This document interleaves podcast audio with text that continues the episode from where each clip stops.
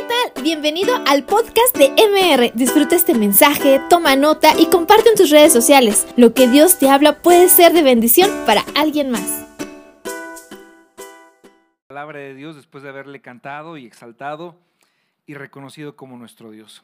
Te invito a que cierres tus ojos un momento y oramos. Padre, muchas gracias te damos en este momento porque eres un Padre tan hermoso y tan cercano a nosotros que aún los cabellos de nuestra cabeza están todos contados, dice tu palabra.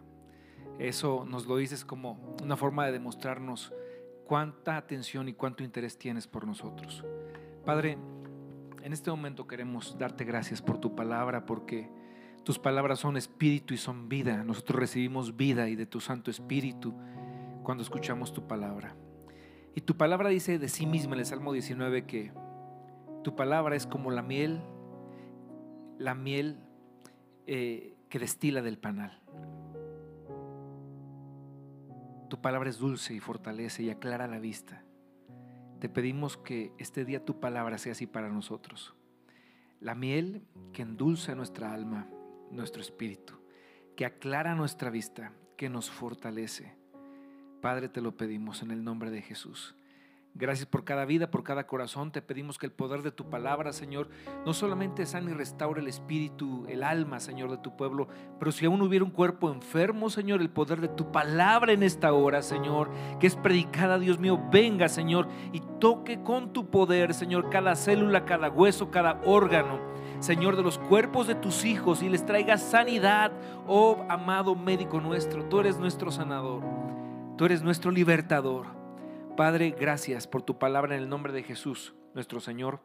Amén y amén. Muy bien. Ah, cuando tú lees la Biblia, eh, tal vez tienes poco tiempo viniendo a la iglesia, a lo mejor algunos de ustedes, y no han leído toda la Biblia, pero si quieres comenzar a leer la Biblia, yo te recomendaría que la comiences a leer a partir del Evangelio de Mateo, Marcos, Lucas y Juan, del Nuevo Testamento en adelante. Estos cuatro libros, esos cuatro evangelios hablan precisamente de la vida, de la obra, del Señor Jesucristo, desde su nacimiento, un poco de su adolescencia, de su ministerio que comienza a los 30 años, después habla eh, de su crucifixión, de su sacrificio en la cruz del Calvario a los 33 años, pero no se quedó en la tumba ni en la cruz. Jesús resucitó y también los evangelios hablan de su resurrección. Y cuando Él resucitó, tuvo Él comunión con muchísimos de sus discípulos, con cientos de ellos, e incluso el día que Él asciende al cielo en el monte de los olivos, asciende en una nube y unos ángeles bajan y le dicen a todos los, eh, la gente que estaba ahí, viendo cómo el Señor Jesús ascendía, estos ángeles vienen y les dicen, varones galileos que están mirando al cielo, este mismo Jesús que hoy ustedes ven que se va, él mismo regresará. Esos son los evangelios del Señor Jesucristo. Vas a poder conocer su personalidad, su carácter, su vida, su obra, sus milagros, sus palabras a través de los evangelios. Y si continúas leyendo, te vas a encontrar con el libro de los Hechos de los Apóstoles, que en algún momento en la antigüedad se conoció también como el libro de los Hechos del Espíritu Santo. Creo que es mejor llamado así, porque si fuera solamente de los apóstoles, una vez que ellos murieron, pues ya se acabaron los hechos pero son los hechos del Espíritu Santo a través de su iglesia y de los apóstoles, y el Espíritu Santo está hoy aquí en medio de nosotros. Amén. Sus poderosas obras y hechos y milagros siguen con nosotros, pero aún Él, y además Él está en nuestro corazón, en nuestra vida, somos templo del Espíritu Santo. Y después de los hechos de los apóstoles, vas a encontrarte con las cartas Paulinas. Si los libros de las cartas Paulinas estuvieran, ordenados de forma cronológica, el primer libro sería Gálatas, que fue la primera carta que escribe el apóstol Pablo, pero el primero es Romanos porque están ordenados de palabras en cada carta. Entonces Romanos es la carta más... más eh, eh, pero si fuera de orden cronológico, la última sería Segunda de Timoteo, que fue la última carta que escribió Pablo. Pero bueno, vas a encontrarte con cartas muy sabias donde Dios habla a través de este apóstol. Y después cuando pasas Filemón, que es el último libro de las cartas del apóstol Pablo en nuestra Biblia, te encuentras con un libro que nadie sabe quién escribió a ciencia cierta. Es el libro de los hebreos, o la carta a los hebreos. Es, un, es una carta de sabiduría muy profunda. Algunos pensamos que pudo haber sido Pablo, pero nadie está seguro de eso. Pero lo que es cierto es que eh, quien escribió esa carta hace una comparación de Jesucristo con todo el Antiguo Testamento. Y dice que todo lo que pasó en el Antiguo Testamento era solamente sombra de lo que había de venir y que se cumple en Jesucristo, pero de una forma excelente. De hecho, vas a encontrar varias veces la palabra mejor, mejor, mejor, mejor, mejor en toda la carta de los hebreos. Y nos dice Hebreos que hay un mejor nombre, el nombre que es sobre todo nombre, que es Jesucristo. Hay un mejor pacto también, hay un mejor sacerdocio, hay un mejor ministerio, hay una mejor patria, hay una mejor resurrección. Hay, dice también que la sangre de Jesús habla mejor que la de Abel, pero también habla de que hay una mejor esperanza, una mejor esperanza. Y este libro, esta carta de los Hebreos, comienza de hecho de una forma maravillosa, apoteósica. El primer versículo del capítulo 1 de Hebreos dice, Dios habiendo hablado muchas veces a nuestros padres por los, por los profetas, en estos postreros tiempos nos ha hablado por el Hijo, a quien constituyó heredero de todo y por quien asimismo hizo el universo. Pero el primer versículo dice, Dios habiendo hablado muchas veces y de muchas maneras a nuestros padres por los, ¿por quiénes? Dios habló a través de Jeremías, de Isaías, de Ezequiel, de Daniel, de todos los grandes profetas del Antiguo Testamento. Pero en estos postreros tiempos a nosotros nos ha hablado a través de, ya no de intermediarios, nos ha hablado a través de su Hijo Jesucristo. A quien constituyó heredero de todo, es su Hijo. Y además pone Hijo con H mayúscula. Y por quien hizo asimismo todo el universo, lo que vemos en este inmenso universo y lo que no vemos porque también hay un universo eh, eh, molecular que no alcanzamos a ver, pero está presente, Dios lo hizo por él, por su Hijo Jesucristo. Y empieza a describir de una forma gloriosa a Jesús, el Hijo de Dios, en el siguiente versículo, cuando dice, el cual Jesús, siendo el resplandor de su gloria y la imagen misma de su sustancia, es decir, Jesucristo es Dios, porque es la imagen de la sustancia del Padre, el resplandor de su gloria. Usted dirá, pastor, pero ¿por qué nos enseña cosas tan básicas como los libros de la Biblia? Porque hay sectas y religiones que a la Biblia le han quitado libros o le han aumentado libros. Pero nuestra Biblia está compuesta por 49 libros del Antiguo Testamento, 27 libros del Nuevo Testamento, que nos dan un número total de 66 libros. Eso es la Biblia nada más. Lo que Dios designó en su poder y sabiduría que sería nuestra Biblia a partir del siglo I hasta hoy, es la misma Biblia, 66 libros. Y hablamos de que Jesucristo es Dios. ¿Por qué? Porque también hay sectas y religiones que niegan la deidad, la divinidad de Jesucristo. Algunos piensan, o dicen más bien, engañosamente que Jesucristo es como un ángel nada más, un gran profeta, pero Jesucristo es Dios mismo, la imagen misma de la sustancia de Dios. El resplandor de su gloria. Por eso Cristo le dijo a Felipe, Felipe, ¿por qué me dices muéstranos al Padre y nos basta? El que me ha visto a mí, dijo Jesús, ha visto al, al Padre. Jesucristo es Dios. Nuestro poderoso Dios Jesucristo es nuestro Salvador, nuestro Señor, pero Él es Dios fuerte, Padre eterno, admirable consejero, príncipe de paz. un niño nos es, eh, decía Isaías 9:6, porque un niño nos es nacido, no lo busques, lo voy a decir nada más, un hijo nos es dado y será su nombre, un hijo, un niño, admirable consejero, Dios fuerte, Padre eterno. Entonces Jesucristo es, en Él está la sustancia del Padre también. Nos hemos acercado a Jesucristo, el Dios Todopoderoso, quien murió por ti y por mí, dio su vida por nosotros. Y puede decir con mucho orgullo, Jesucristo no solamente es mi Señor, es mi amigo, porque Él dijo, yo no solamente les llamaré amigos, porque, perdón, siervos, porque el siervo no sabe lo que hace su Señor, pero yo les llamaré amigos. Jesucristo estableció una relación contigo de amistad, de amigos. Dale un fuerte aplauso al Señor, a nuestro gran amigo, nuestro poderoso amigo, nuestro Dios fuerte y Padre eterno. Y la Biblia habla así, Hebreos, el libro de Hebreos habla así, una y otra vez, lo mejor, lo mejor, lo mejor, lo mejor. Un mejor sacerdocio, ¿por qué? Porque en el Antiguo Testamento había un sacerdocio que ah, no era suficiente, estaba compuesto por débiles hombres que fallaban y que tenían que ofrecer primero por sí mismos un sacrificio para después ofrecer sacrificios por todo el pueblo. Pero se corrompían. Era un, era un sacerdocio débil. Inició con Aarón y sus hijos y después toda una descendencia pero ofrecían todos los días, a las 4 de la tarde un sacrificio, por la mañana, por la tarde otro sacrificio, y, dice la Biblia que esos sacrificios no podían quitar el pecado de la gente. Hebreos 10:11 dice, porque todo sacerdote está día tras día, hablaba ese sacerdocio antiguo, ofreciendo y ministrando muchas veces los mismos sacrificios que no pueden quitar los pecados, pero Cristo habiendo ofrecido, dice ahí, una vez para siempre, ¿cuántos sacrificios? ¿Cuántos? Dígalo fuerte, ¿cuántos? Un solo sacrificio. Su sacrificio fue tan perfecto, tan santo, que uno, solo fue suficiente para limpiar todos nuestros pecados y presentarnos como santos ante el Padre, perfectos ante el Padre, porque la sangre de Cristo nos limpia de todo pecado. Dios te hizo santo por su sangre, te limpió, dale un fuerte aplauso al Señor, realmente Él es Un Dios tan bueno, tan maravilloso, tan fiel para con nosotros. Te santifico y dirás, pastor, pero yo no soy santo. Dios dice que eres santo porque la sangre de tu Hijo Jesucristo te santificó, te limpió, te presenta perfecto y santo ante el Padre. Su sangre perdonó tus pecados pasados, presentes y futuros. Tiene poder para perdonar todos tus pecados.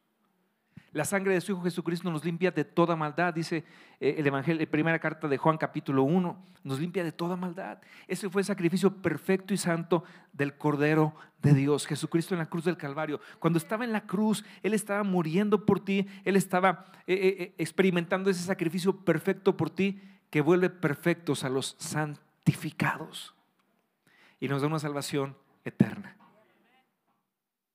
¡Wow! ¡Qué glorioso es nuestro Dios! Entonces habla de un mejor sacerdocio, un mejor ministerio, de un mejor nombre, el nombre de Jesucristo. Cuando tú declaras el nombre de Jesucristo, en la fe que Dios nos ha dado, los demonios huyen. Cuando tú proclamas el nombre de Jesucristo, hay una autoridad poderosa en ese nombre, porque dice Filipenses capítulo 2 que Dios le dio un nombre sobre todo nombre, para que en el nombre de Jesús se doble toda rodilla de los que están en los cielos y los que están en la tierra. Por eso es muy válido que si un día quieres orar de rodillas, es eh, perfecto. ¿Por qué? Porque estás orando a aquel que es Dios, que tiene un nombre sobre todo nombre. Tú puedes orar sentado, no hay problema, pero cuando un día quieres hacerlo de rodillas, lo haces perfectamente, porque nosotros debemos arrodillarnos solamente ante uno, nuestro Dios Todopoderoso. Es una forma de adoración también, reconocerlo como el Dios Todopoderoso. Pero también Dios nos da una mejor esperanza. Hebreos 7:19 dice la Biblia. Desde el 17, por favor. Pues se da testimonio de él, de Jesucristo. Tú eres sacerdote para siempre según el orden de Melquisedec. No voy a entrar en explicación, pero eh, eh, el siguiente versículo dice, queda pues abrogado el mandamiento anterior a causa de su debilidad e ineficacia. ¿Cuál es el mandamiento anterior? La ley de Moisés. Siguiente versículo. Pues nada perfeccionó la ley. O sea, la ley de Moisés nada pudo perfeccionar en, el ser humano. Era una ley débil. Es triste cuando ahora cristianos están volviendo al judaísmo, a, la ley y de repente encuentras grupos evangélicos cristianos que conocieron a Cristo, la gracia de Dios y ahora están judaizando, eh, guardan el sábado, no comen ciertos tipos de alimentos que porque la ley de Moisés dice esto y, y huyen de la gracia de Dios. Y se van a refugiar en la ley que no pudo hacer nada por el ser humano, no pudo perfeccionar porque era una ley débil. Y entonces encuentras gente que no come jamón, por ejemplo. No comen espinazo en salsa verde con verdolagas no comen costillitas o chorizo, no pueden porque es pecado. Y dice la Biblia en 1 Corintios 10:20, de todo lo que se vende en la carnicería, comed sin preguntar, y yo obedezco ese mandamiento perfectamente por motivos de conciencia. Porque Cristo dijo, porque lo que contamina al hombre no es lo que entra al hombre, lo que sale del corazón del hombre es lo que contamina al hombre. Pero dice la Biblia que por la oración y por el agradecimiento nuestros alimentos son santificados. Dios le dijo a Pedro cuando vio un lienzo muy grande, una visión que tuvo estando en ayuno, y veía toda clase de animales, y Dios le dijo, Pedro mata y come. Y, Pedro dijo, Señor, pero es que nunca a mi, a mi boca ha entrado ningún alimento inmundo. Y, y Dios le dice, no llames inmundo a lo que yo ya he santificado. ¿Cuántos dan gloria a Dios por esta predicación? Gloria a Dios, ¿verdad? Podemos comer una torta de chorizo sin remordimiento. ¿Por qué? Porque Dios, ahora estamos en la gracia de Dios. Gente que guarda el sábado, cristianos que eran, habían venido a Cristo de salvación por gracia, no por obras de la ley, que no pudieron hacer nada por el pueblo judío, ahora están guardando el sábado y no pueden ni encender un cerillo de sábado porque es pecado. ¿Quién les dijo eso? El sábado fue hecho por causa del hombre y no el hombre por causa del sábado. El sábado Dios lo estableció porque el hombre es, a veces se, se vuelve adicto al trabajo que Dios tuvo que ordenarles que descansaran un día a la semana. Pero cuando Cristo viene y dice, a ver, alguien mayor que el sábado está aquí, se refería a sí mismo. Vengan a mí todos los que están trabajados y cansados, y yo los haré descansar, dice el Señor. No es un día, es Cristo, nuestro reposo, nuestro descanso. Gloria a Dios. Entonces, aquella ley dice, era ineficaz, era débil, volvemos al versículo, por favor, y entonces no nos daba esperanza, pero ahora, ahí en Hebreos 7:19, dice, pero ahora nos da introducción de una mejor, también una mejor esperanza por la cual nos acercamos a Dios. Esa esperanza no es un sentimiento, porque no es un sentimiento, es alguien, es Jesucristo. Primera de Pedro capítulo 1, verso 2, si me puedes ayudar ahí con el versículo, Job. Dice ahí la Biblia,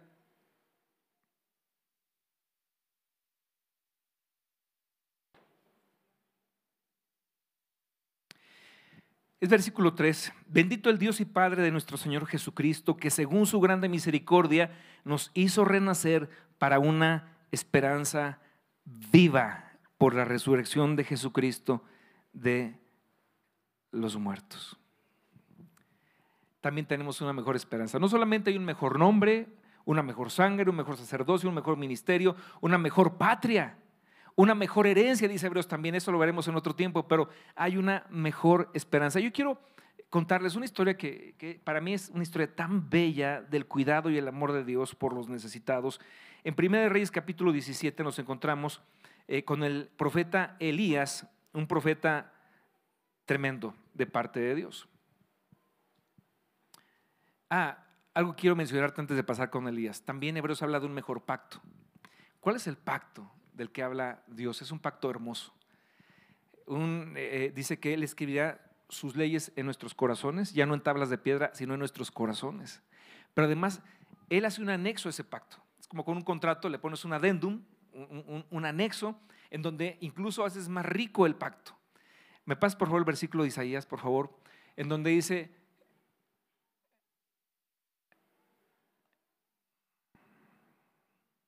Isaías 59, 21 dice, y este será mi pacto con ellos, dijo Jehová, el espíritu mío que está sobre ti es el pacto, y mis palabras que puse en tu boca no faltarán de tu boca, ni de la boca de tus hijos, ni de la boca de los hijos de tus hijos, dijo Jehová, desde ahora y para cuándo? Para siempre. Este pacto me encanta, este adendum al pacto. Dice Dios, yo te yo hago un pacto contigo que no fallará desde ahora y para siempre. El espíritu que yo he puesto sobre ti, lo pondré también sobre tus hijos y los hijos de tus hijos. Y pondré mi, mi palabra en sus bocas también.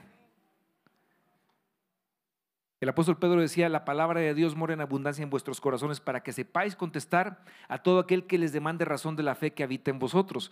Dice, en tus hijos habrá abundancia de palabra. No es automático, es una promesa de Dios, pero tú tienes que enseñarle la palabra de Dios a tus hijos tienes que entregarles esta hermosa herencia. Si no les puedes dejar un coche, una casa o riquezas o una cuenta de banco, no te preocupes. Si les dejas la palabra de Dios es la mayor riqueza y la mejor herencia que tú les puedes dar a ellos. ¿Cuántos dicen amén por esto? Es la mejor herencia que tú puedes entregarles. Por cierto, mi hijo mayor cumplió 18 años esta semana y pasó el tiempo tan rápido. Llegamos aquí a este auditorio cuando él era de brazos, yo lo cargaba aquí en los brazos, Pablo todavía ni nacía. ¿Ya había nacido? Todavía no, ¿verdad? Y era un bebecito. Y de repente pasó 18 años y y tengo un video, si pueden ayudarme con el video, por favor. Quiero compartirlo con ustedes, hablando de esta promesa de parte de Dios.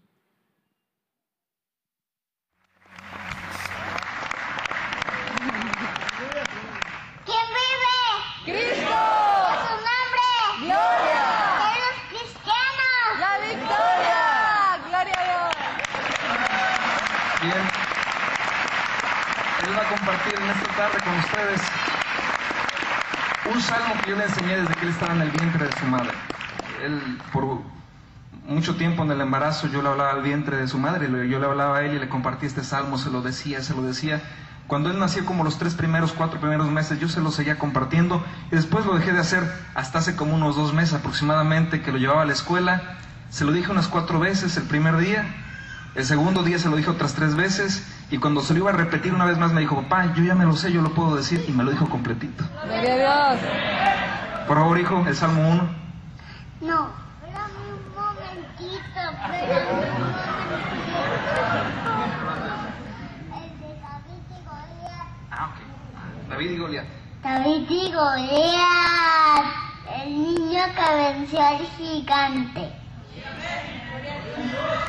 Una vez había su papá que se llamaba otro día y no me sé su nombre, no sé toda la historia.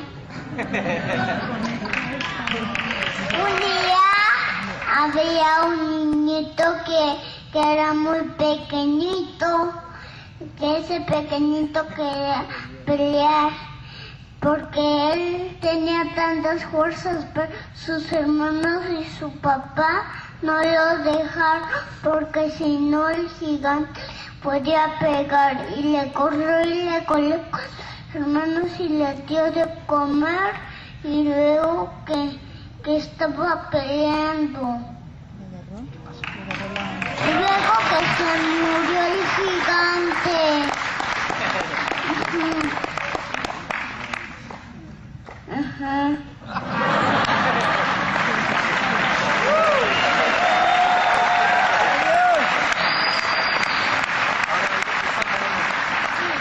Bienaventurado el varón que no anduvo en consejos malos, ni en sillas escarnecedores se sentó, sino que la ley de Jehová está su delicia en esa bendita de día y de noche ser árbol plantado junto a corrientes de aguas que da su fruto su tiempo y su hoja no cae que se prosperará. Salmo 1.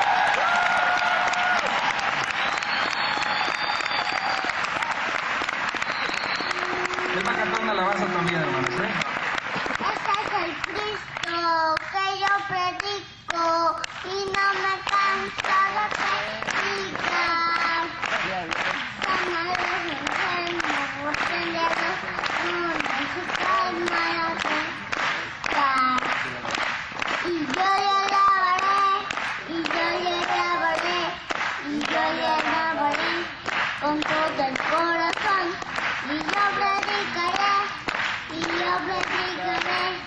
y yo predicaré, diciendo gloria a Dios.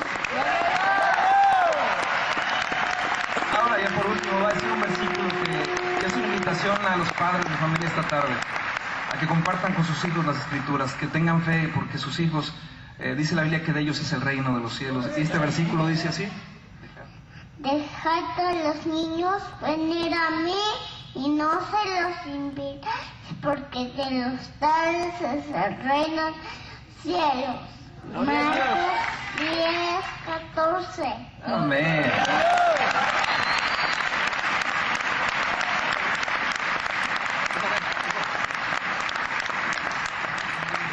Dios les bendiga.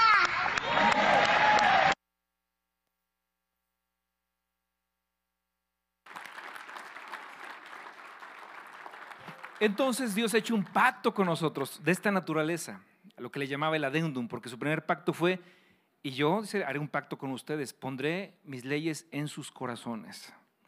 Pero después dice, él agrega, pero además no solamente con ustedes, yo me acordaré de sus hijos y de los hijos de sus hijos, de sus nietos. Y cuando lleguen los nietos, a ellos les va a decir lo mismo que a nosotros, porque es una herencia, la mejor herencia que tú puedes dejarle a tus hijos. Es el amor de Dios, el amor por la escritura, por la palabra de Dios. Es el mayor tesoro que tú les puedes dar. Podrías dejarles millones de dólares, muchísimas riquezas, aviones y, y coches y yates, pero si no les dejaste a Cristo, hiciste el peor papel como padre o como madre de familia.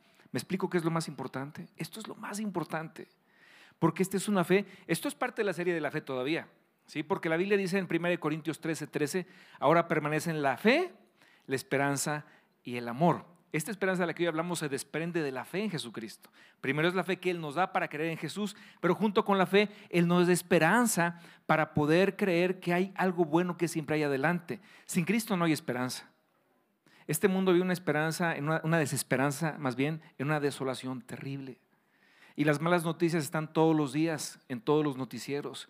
Y la gente está pasando un tiempo muy malo. Y la Biblia dice que las cosas no se van a poner mejor en muchos aspectos. La Biblia dice que la maldad va a multiplicarse, va a aumentar eh, conforme se, se acerca la venida de Jesucristo. Por eso es que la iglesia anhela su venida. ¿Por qué? Porque esto está en una condición complicada y uno dice, Señor, ven por tu iglesia, ven por nosotros. Pero con el anhelo de que muchos, antes de irnos, vengan a Jesucristo. Yo no me sentiría bien irme ahora si hay familiares míos que todavía no han venido a Jesucristo, el Hijo de Dios. Mientras estamos en la tierra, luz somos del mundo y tenemos que brillar con la luz de Cristo Jesús y clamar a Dios que Él traiga a nuestros familiares a sus pies para que le amen, le adoren, le busquen con todo su corazón. Y si tú has venido a Cristo y te dio fe y ahora te ha dado esperanza, debes reconocer esto. Su esperanza no avergüenza, la esperanza de Dios es fiel y verdadera. Porque te digo, no es un sentimiento, es una persona. Jesucristo es nuestra esperanza. Él es nuestra esperanza. Y en tiempos de Israel, del antiguo Israel, hubo una época de crisis eh, muy parecida a lo que pasa ahora en México. Mucha violencia, mucho derramamiento de sangre, además fenómenos naturales, no, no había llovido por voluntad de Dios, había una crisis, había hambre, había cosas muy fuertes, muy difíciles. En medio de todo eso, Dios levantó un profeta, un tremendo profeta de Dios, el profeta Elías Tisbita, un hombre increíble. Bueno, tan cercano a Dios que cuando Cristo está aquí en la tierra con sus discípulos, un día sube a un monte y allí en ese monte, yo estuve cerca de ese monte una vez en Israel, en ese monte sube con sus discípulos y ahí, en la cumbre del monte, bajó Moisés y este otro profeta, Elías Tisbita, para entrevistarse con Jesucristo, el Hijo de Dios. Jesucristo era el Señor de ellos. Bajan a platicar con Él. Traen algún mensaje del Padre, algo quiere revelarle a sus discípulos. Entre ellos estaba Pedro, el que nos habló de la esperanza viva, que es Jesucristo, Juan y Jacobo. Y cuando bajan, dice la Biblia que Cristo mientras platicaba con ellos, su rostro se transfiguró y todo se hizo resplandeciente. Brillaba Jesús. Elías Tisbita. Elías Tisbita tuvo un hijo espiritual, no natural, pero espiritual, al que crió en cierta parte de su vida como un discípulo. Y su hijo fue mucho mejor que él. ¿Por qué? Porque Elías Tisbita hizo cierto número de grandes milagros, pero Eliseo hizo el doble de milagros. Elías de repente tendía un poco a la tristeza y se angustiaba. Y Eliseo, ¿cuál? O sea, tenía un carácter y un ímpetu de parte de Dios tremendo. Bueno, un día su hijo espiritual, Eliseo, cuando ya había muerto, eh, su tumba después de varias décadas quedó al descubierto. Se movieron eh, eh, lo que cubría las tumbas y quedaron al, descubierto los huesos de Eliseo. Y un día en una guerra, un soldado cae muerto sobre los huesos de Eliseo, el, hijo espiritual de, Elías, y cuando cae y toca los huesos de Eliseo, resucitó, se levantó. Ese era el poder del hijo espiritual de Elías. Porque Dios ha prometido para nuestros hijos que su palabra habitará en ellos y su espíritu también. ¿Cuántos quieren que sus hijos sean mejores que ustedes? Pero por favor, Señor, se lo ruego a Dios. Vuelvo a volver a hacer la pregunta a los que tienen hijos, ¿cuántos quieren que sus hijos sean mucho mejores que ustedes? ¿Cuántos pueden decir amén? Amén, ¿verdad? Es lo que queremos con una relación más fuerte con el Señor, que si hemos visto maravillas, ellas, maravillas en Cristo, ellos vean más y vean la gloria de Dios sobre sus vidas y el Señor los guarda y los cubra toda su vida, toda su vida.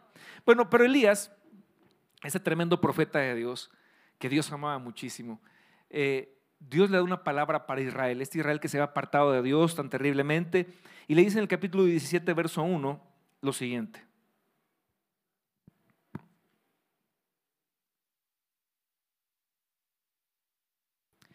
Entonces Elías Tisbita, que era de los moradores de Galat, dijo a Acab, vive Jehová, Dios de Israel, en cuya presencia estoy, que no habrá lluvia ni rocío en estos años, sino por mi palabra. Y vino a él palabra de Jehová diciendo, apártate de aquí y vuélvete al oriente y escóndete en el arroyo de Kerit que está frente al Jordán. Dios le dio esta instrucción a Elías. Beberás del arroyo y yo he mandado a los cuervos que te den allí de comer y él fue e hizo conforme a la palabra de Jehová, obedeció, pues se fue y vivió junto al arroyo de Kerit, que está frente al Jordán, y los cuervos le traían pan y carne por la mañana, y pan y carne por la tarde, y bebía del arroyo, y pasados algunos días se secó el arroyo porque no había llovido sobre la tierra. Entonces, Dios protege a su siervo Elías, le dice, vino, tú profetizaste que va a haber sequía, yo hablé a través de ti al rey de Israel, pero como viene una sequía, yo te mando que te vayas al arroyo de Kerit, frente al Jordán, y yo te voy a dar de beber del arroyo de Kerit y vas a comer pan y carne. En medio de una escasez tremenda, Dios le daba a Elías pan y carne. ¿Qué quelites ni qué frijoles? Pan y carne. Todos los días. ¿Quién se los traía? Uberit. No, unos cuervos le traían de comer a Elías. Yo me pregunto, ¿y cómo los cuervos no se comían la carne o el pan? Pero cuando Dios ordena, los cuervos tienen que obedecer. Y cada día llegaban los cuervos, traían su carne, su ración de pan. Elías comía como rey y tenía agua del arroyo y Dios le proveía hasta que Dios lo movió de ahí. Elías estaba cómodo, estaba confortado, no quería moverse ahí, pero Dios le dijo, tengo una misión para ti. Qué bueno, gloria a Dios por lo que le mandó a hacer, porque hoy nos deja una enseñanza poderosa para nosotros aquí en Ministerios de Reconciliación en este domingo de marzo del año 2022, porque Dios está pensando en ti y en mí que nos daría esta palabra de esperanza el día de hoy, porque tenemos esperanza por la fe en Jesucristo. Y bien dice el siguiente versículo, vino luego a él palabra de Jehová diciendo, levántate, vete a Sarepta de Sidón y mora allí. He aquí yo he dado orden allí a una mujer viuda que te sustente. Entonces, dice, muévete a tal lugar. Ahí yo instruí a una mujer viuda que te sustente. Uno pensaría, o Elías debió haber pensado, mujer viuda de ser rica, ¿verdad? Para que me sustente a mí debe tener, pues, eh, eh, cierta cantidad de riquezas para que pueda ayudarme a mí. Pero la lógica del hombre no obra la lógica de Dios porque sus pensamientos son más altos que nuestros pensamientos y sus caminos más altos que nuestros caminos. Uno piensa, Dios lo va a hacer así y Dios te dice, "Mm, mm, lo voy a hacer de una forma diferente. Dice la Biblia que Elías llegó y yendo ella, dice ahí, entonces él se levantó y se fue a Sarepta y cuando llegó a la puerta de la ciudad, he aquí una mujer viuda que estaba allí recogiendo leña, entonces no era rica. Porque una mujer viuda rica no está recogiendo leña. Y Dios le dice, ella es. Y él le llamó y le dijo, a ver, te ruego que me traigas un poco de agua en un vaso para que beba. ¿Qué es lo que escaseaba en aquel tiempo en Israel? El agua. Y Dios le pide a través del profeta a ella que le dé un vaso de agua. Ella entiende que es un hombre de Dios. Elías era un hombre de alguna forma muy reconocido como un tremendo varón de Dios. Ella no chista palabra, no dice, no, es que tengo poquita agua, es que, mira, cada vez que tú abres, el grifo de tu casa, en tu casa, y sale agua, deberíamos dar gloria a Dios. ¿sí? Agua. Y luego hasta calientita. Y luego hasta con limón y azúcar. Y Dios te bendice tanto y a veces no lo reconocemos. Pero el solo hecho de tener agua es para agradecerle a Dios todos los días. Padre, gracias por el agua que me das. Gracias. Esta mujer no dice no. En aquel tiempo, para mantener fría el agua, el Señor Jesucristo dijo alguna vez, el que le dé a un discípulo mío un vaso de agua fría, y no dijo "Va- tibia, porque si tú vas a darle algo a Dios, tienes que hacerlo con el mejor de lo, con, con gozo y de lo mejor que tú tengas. Y Cristo dijo, si alguien a uno de mis discípulos le da un vaso de agua fría, fría, dice, recompensa de discípulo recibirá. Pero si alguien a uno de mis profetas le da un vaso de agua fría, recompensa de profeta recibirá.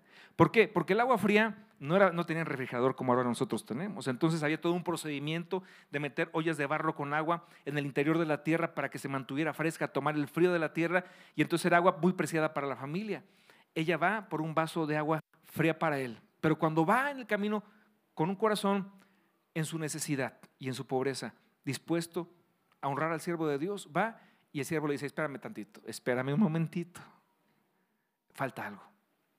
Y entonces Elías le dice, y yendo ella para traérsela, él la volvió a llamar y le dijo, te ruego que me traigas también un bocado de pan en tu mano. ¿Un qué? O sea, no le estaba pidiendo mucho, era un, un taco, un bocado de pan en tu mano. Y en ese momento imagino que el corazón y las entrañas de la mujer se conmovieron. Se conmovieron porque lo que estaba viviendo Israel y lo que estaba viviendo esta mujer viuda con un hijo pequeño era, era una historia terrible. Dice la Biblia que ella respondió, y de Jehová tu Dios, que no tengo pan cocido solamente un puñado de harina. Tengo en la tinaja y un poco de aceite en una vasija. Esta es mi realidad. Y ahora recogía dos leños para entrar y prepararlo para mí y para mi hijo, para que lo comamos y nos dejemos morir. Esta es una historia demasiado triste. Una mujer pobre, una mujer sin un esposo que cuidara de ella, una mujer con un hijo pequeño y le dice, no tengo esperanza. No tengo esperanza. Es, quisiera darte un bocado, pero solamente tengo algo para mi hijo y para mí. lo pienso cocinar, por eso recogí estos dos leños y después dejarme morir porque no tengo para comer mañana. Que pase lo que tenga que pasar. Su esperanza era dar su último suspiro y que su hijo no sufriera más de lo que estaba sufriendo. ¿No se te ha pasado alguna vez cuando en algún tiempo de necesidad, yo lo llegué a vivir, que de repente no tenías un peso, pero tenías hijos a quienes darles de comer? Y comenzabas, yo pasó, o no sé si a alguien le pasó, que empezabas a buscar hasta en la última chamarra viejita, en el pantalón más viejito que tenías, bolsa por bolsa, a ver si encontrabas un billete de 20. Y dices, con uno de 20 compro dos huevos y, y un poquito de aceite que me vendan, o pido prestado, y, y- y dos, unas tortillas y ya desayunamos. ¿A quién le pasó alguna vez haber buscado hasta en el último pantalón? Eh, aquí entre nos, no le digo a nadie, levante su mano si a alguien le pasó. Ay, caray, algunos. A mí me pasó.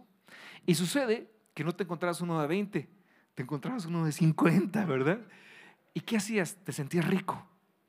Dices, gloria a Dios, gracias Padre, con 50 pesos. Porque decías, ya no solamente a- los huevos y la tortilla, sino con un litro de leche y hasta ceno con mi hijo o con mi familia. Cuando reconocemos a Dios que es el que nos provee, somos agradecidos. Y a veces nos pasa que tenemos abundancia. Y abres el refri ahí de todo. Y pocas veces de corazón, así de corazón. Como cuando te encontraron los 50 pesos, le dices, Señor, muchas gracias. Me das más de lo que merezco, más de lo que necesito. Quiero agradecerte por tantas misericordias y bondades. Y ¿Cuántos le han dado gracias a Dios de corazón por todas sus bondades? Levanta tu mano. Dale un fuerte aplauso al Señor que nos provee. Jehová Jiré, nuestro proveedor. Nuestro proveedor. Y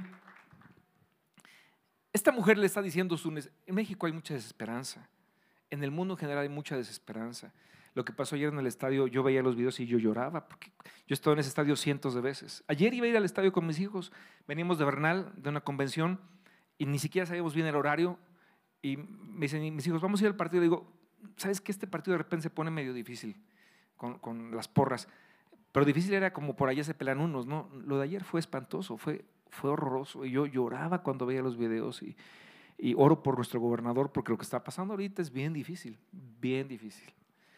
Eh, Nuestro hermano Adolfo Ríos, que es el presidente del equipo de Gallos Blancos, y yo eh, le mandé un mensaje hace un rato de esperanza porque es una prueba muy, muy, muy, muy fuerte la que está viviendo, pero todas esas familias que sufrieron algún tipo de pérdida, era horroroso. Yo decía, Señor, ¿en qué momento México se le descompuso el alma? ¿En qué momento se le rompió el corazón y no funciona su compasión? Hay mucha desesperanza en el mundo, pero no es así para ti ni para mí. Hay una gran diferencia que marca la esperanza de Jesucristo en nuestra vida. Dice la Biblia, no tendrás temor de malas noticias. ¿Cuántos dicen amén?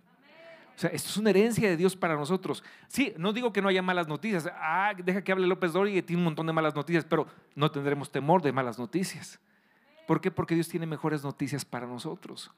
Cuando esta mujer le muestra su realidad, su triste realidad, su dolorosa realidad, porque no hay nada más triste tal vez para una madre, ¿verdad? Que no puede darle de comer a su hijo, Dios le da una palabra que hoy Dios te da a ti en tu condición. Porque tal vez tu necesidad no es económica, tal vez es familiar, tal vez es espiritual, tal vez es emocional, tal vez es física, tal vez, no sé.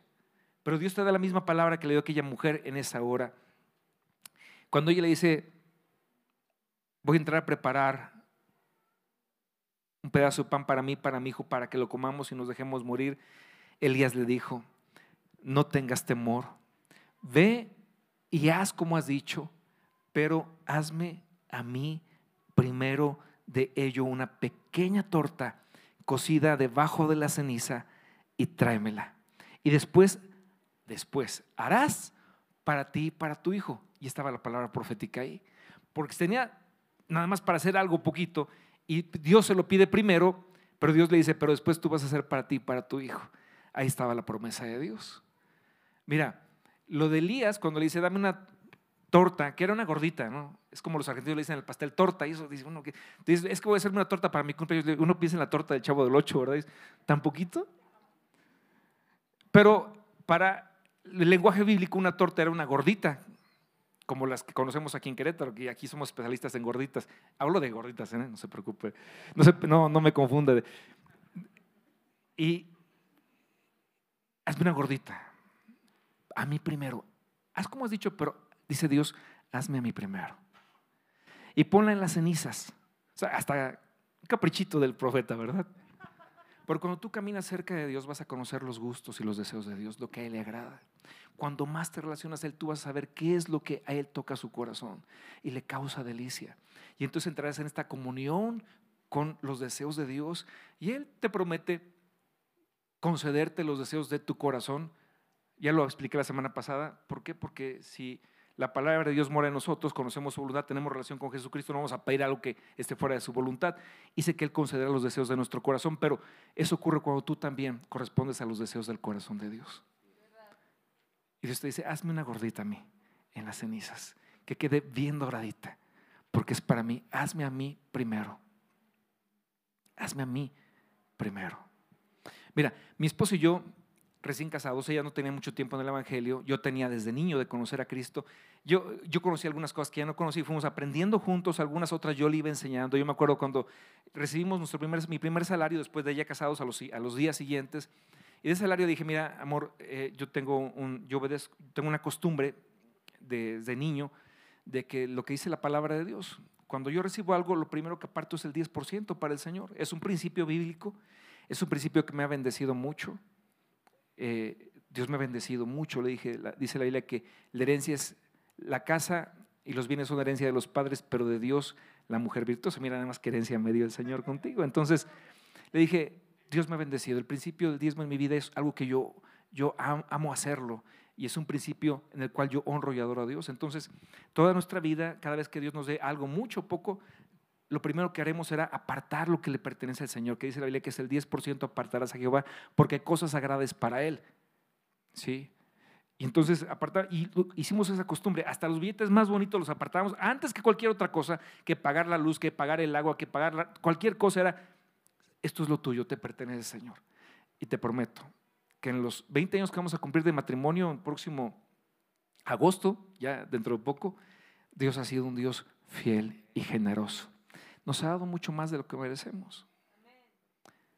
No tenemos una casa ahora porque precisamente cuando habíamos juntado para comprar nuestra casa fue cuando vino toda esta oportunidad de comprar el terreno de la casa y dimos todo lo que teníamos, pero la verdad es que no nos preocupa. Gracias a Dios que unos hermanos de San Luis Potosí nos rentan una casa muy bonita y, vivimos ahí. ¿Pero ¿De quién dije? ¿El terreno de quién? Perdón, el terreno de la iglesia. Cuando compramos el terreno de la iglesia, dimos todo lo que teníamos, entre ellos nuestros ahorros para nuestra casa. No nos preocupa, ¿por qué?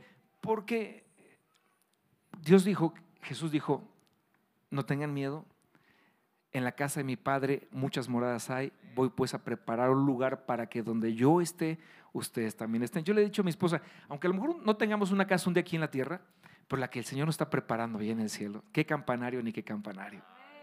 Qué campestre ni qué campestre. Es la casa más hermosa. No se compara con ninguna casa aquí en la tierra porque Él fue a preparar una casa para ti, para ti, para ti, para ti, para mí, para mi esposa. Sí, cada, o sea, por familia, no todos juntos, ¿verdad? Cada quien en su casa. Pero él fue a preparar un lugar para que donde él esté, él decía, yo quiero que estén ahí conmigo. Y cuando lleguemos allá, a esa morada celestial, él va a decir, quiero venirte a, presentar tu casa. Y cuando abra la puerta dice, todo esto es para ti, te va a decir, disfrútala. Gloria al Señor. Aquí tienes una cocina chiquitita, ¿verdad? Ahí va a ser una cocinota así tremenda, ¿verdad? Para, Porque él dijo, yo voy, son palabras textuales de Jesús, yo voy a preparar una morada para ti. Pero, no, pero igual tenemos esperanza. Si Dios quiere dar una acá en la tierra, se la recibimos, amén. ¿Por qué? Porque siempre debes tener una esperanza en un mejor matrimonio. Puedes decir, es que pastor ya me dio un matrimonio, el Señor maravilloso, el Señor sanó mi matrimonio, puede ser aún mejor. Porque vamos de gloria en gloria y de poder en poder. Puedes tener esperanza acerca de lo que Dios va a hacer con tus hijos, que va a ser hermoso en los deseos de Dios. Acerca de tu empresa, piensa y ten esperanza acerca de la empresa que Dios te ha dado, que va a crecer aún más. ¿Por qué? Porque es un Dios generoso y bueno con sus hijos. Pero siempre debemos mantenernos en esperanza, no decir, es que ya me quiero morir, no como la señora. No, no, no, no. Ten esperanza. ¿Por qué? Porque nuestra esperanza está viva en Jesucristo. Él decía, miren las aves del cielo, las flores del campo, ninguna de ellas ciega, ninguna de ellas siembra, no tejen, no hilan y las flores se visten mejor que Salomón. Y las aves de los cielos todos los días tienen que comer porque mi Padre les alimenta. Ustedes valen más que las aves del cielo y las flores del campo. Es la palabra de Dios. Pero Dios dice, ten esperanza. Cuando Elías le dice, hazme a mí primero y después harás partir para tu hijo, le dio una palabra de parte de Dios maravillosa y dice,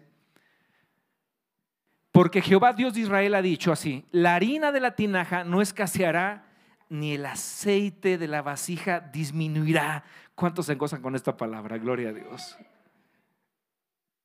No escaseará, no escaseará la harina, el aceite no disminuirá hasta el día en que Jehová haga llover sobre la faz de la tierra. Y entonces ella recibió la palabra y fue e hizo como le dijo Elías y comió él y ella y su casa muchos días y la harina de la tinaja no escaseó ni el aceite de la vasija menguó conforme a la palabra que Jehová había dicho por Elías. Lo que dice el mundo está ahí. El mundo dice, por la guerra entre Rusia y Ucrania, por el aumento en los precios del gas, por esto y por aquello, vienen situaciones muy complejas, muy difíciles económicamente, y dice Dios, no tendrás temor de malas noticias. Y un salmo que me encanta, y lo he guardado en mi corazón y mis pensamientos. Cuando yo escucho las noticias malas del mundo, yo me acuerdo de esto, Salmo 37, verso 19, que dice, y en tiempos de hambre mi pueblo será saciado. ¿Por qué? Porque somos su pueblo, porque somos su iglesia. No serán avergonzados en el mal tiempo, y en los días de hambre serán saciados. ¿Cuántos dicen amén? Gloria a Dios. Dale un fuerte aplauso a nuestro Dios. Es la palabra de tu Dios, la palabra de tu Padre, la palabra del Dios que provee. Jehová iré, Dios nuestro proveedor. Amén. Gloria a Dios, aleluya.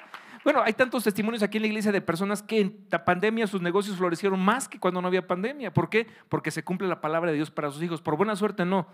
No, no, nunca pienses eso. Es por la bendición de un Padre que te ama y te cuida. Entonces tienes que aprender a ser fiel al Señor. Dice el Señor, hazme a mí primero. Mira, si tú pones a Dios como preferente asunto de tu alegría, hay un salmo que dice así, habla de Jerusalén, pero Jerusalén es, un tipo de la iglesia, del reino de Dios. Pon a Jerusalén como preferente asunto de tu alegría. Y el Señor dice, yo primero. No serás avergonzado en el mal tiempo y en tiempo de hambre serás saciado. Dios te lo asegura. Dios te lo garantiza. Dios provee y te bendice y abre puertas de oportunidad y, Él se, se, goza en bendecir a sus hijos. Mi lengua se pega a mi paladar si no me acordara de ti, si no enalteciera Jerusalén, el reino de Dios, su iglesia, como preferente asunto de mi alegría. Cuando dispongas que llegue lo que Dios te dé, mucho poco, dile a tu esposa, mira, mi amor, vamos a honrar al Señor. Lo primero, antes que pagar cualquier cosa. No es que no hayamos tenido tiempos de, que el diablo decía, no, primero paga la luz porque si no, ¿qué va a hacer? No, no, no. Vencíamos, decíamos, Señor, tú eres primero. Y disponíamos lo que era del Señor con gozo. Dice la Biblia, no por tristeza ni por necesidad, porque Dios ama al dador alegre. O sea, nunca dejes que la tristeza o el enojo entren ahí porque no está bien. Se contamina pero hazlo con gozo, esperando que se va a cumplir la palabra de un Dios que es fiel. La harina no escaseará, ni el aceite disminuirá. Y todo lo que eso significa sobre tu casa y sobre tus hijos. Espera de Dios lo mejor. Espera de Dios lo mejor. Y Elías comió muchos días con ella, muchos días con sus hijos. Era, se sentaba a la mesa y Dios se sentaba con ellos. Cada vez que te sientas a tu mesa, Dios se sienta contigo a la mesa se sienta contigo.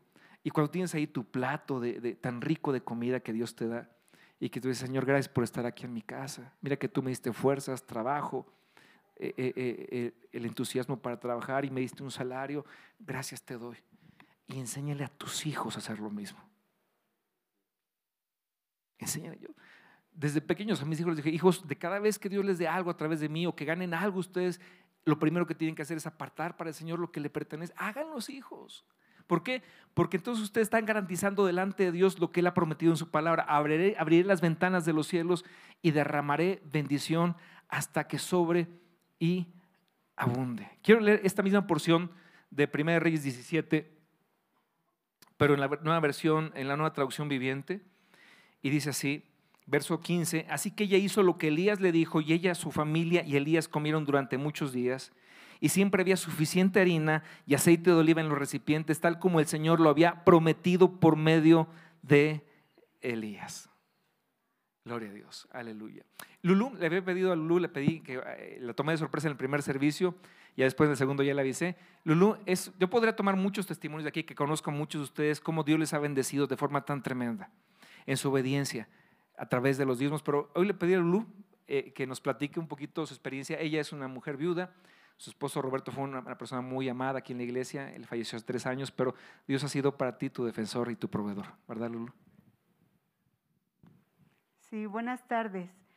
Eh, pues con el gusto de compartir con ustedes cuán bueno ha sido Dios conmigo.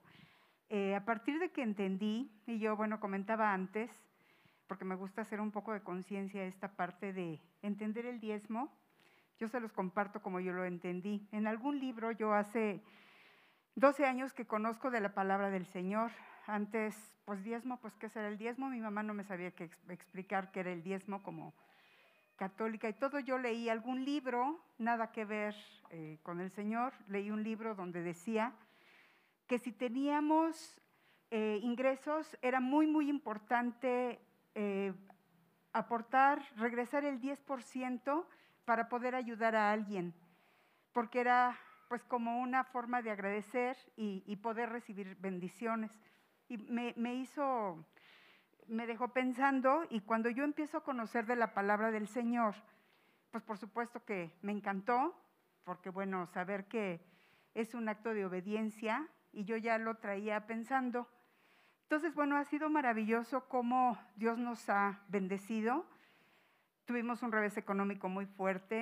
eh, cuando llegamos a Querétaro, tuvimos un revés económico muy fuerte, pero siempre yo con la conciencia de, de dar el diezmo y sí, y, y aunque toque la luz y el gas y el teléfono y ese revés económico tan, tan difícil, lo primero era el diezmo, y el diezmo sí o sí. Y Dios se encarga de lo demás, de verdad es, es muy gratificante ir, ir viendo cómo de pronto Dios nos provee. Entonces, bueno, fallece mi esposo, no nos pudimos recuperar de ese revés económico tan fuerte.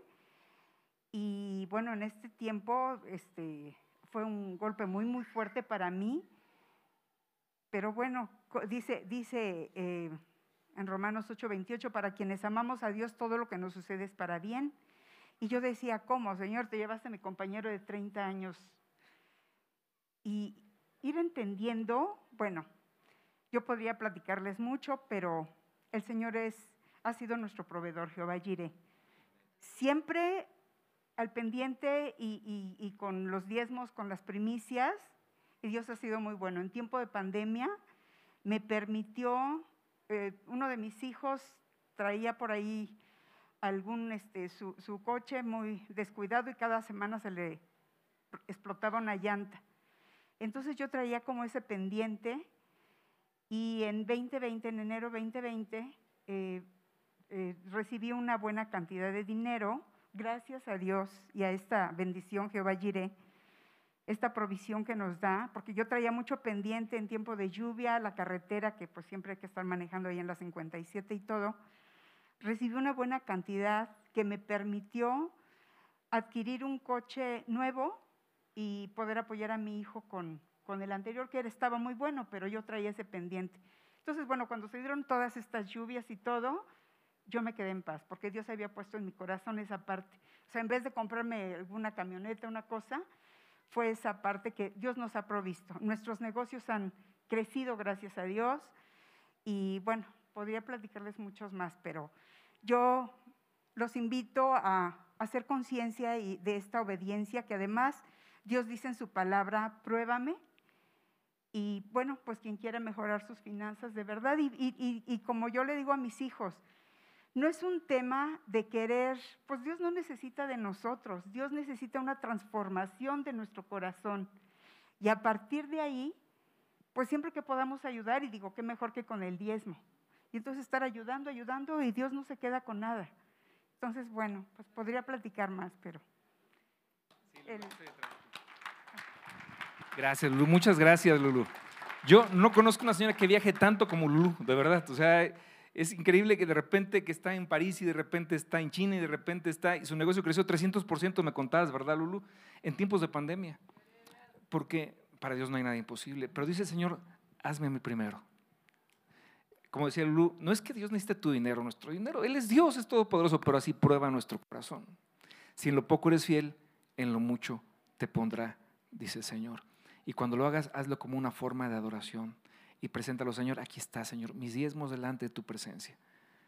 Glorifícate con ellos. Y deja que Dios te muestre sus maravillas. Cuatro cosas hemos aprendido el día de hoy de parte de Dios. Primero, no tengas miedo. Dios tiene control del futuro. No tendrás temor de malas noticias. Punto número uno. No tengas miedo. Punto número dos.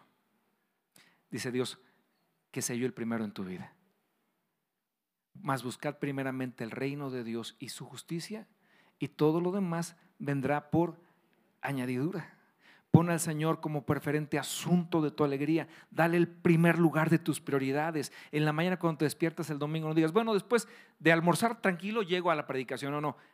Dale al Señor el primer lugar en toda tu vida. Que no sea un asunto más dentro de muchos asuntos. Es, es, es tu Dios, es, mi, es tu Padre, es mi Padre. Honrale. Y Él dice, yo honro a los que me honran. Entonces, en primer lugar, no tengas temor. Segundo lugar, dijo Dios a través de Elías, hazme a mí primero. Tercer lugar, este es el pacto que yo haré contigo.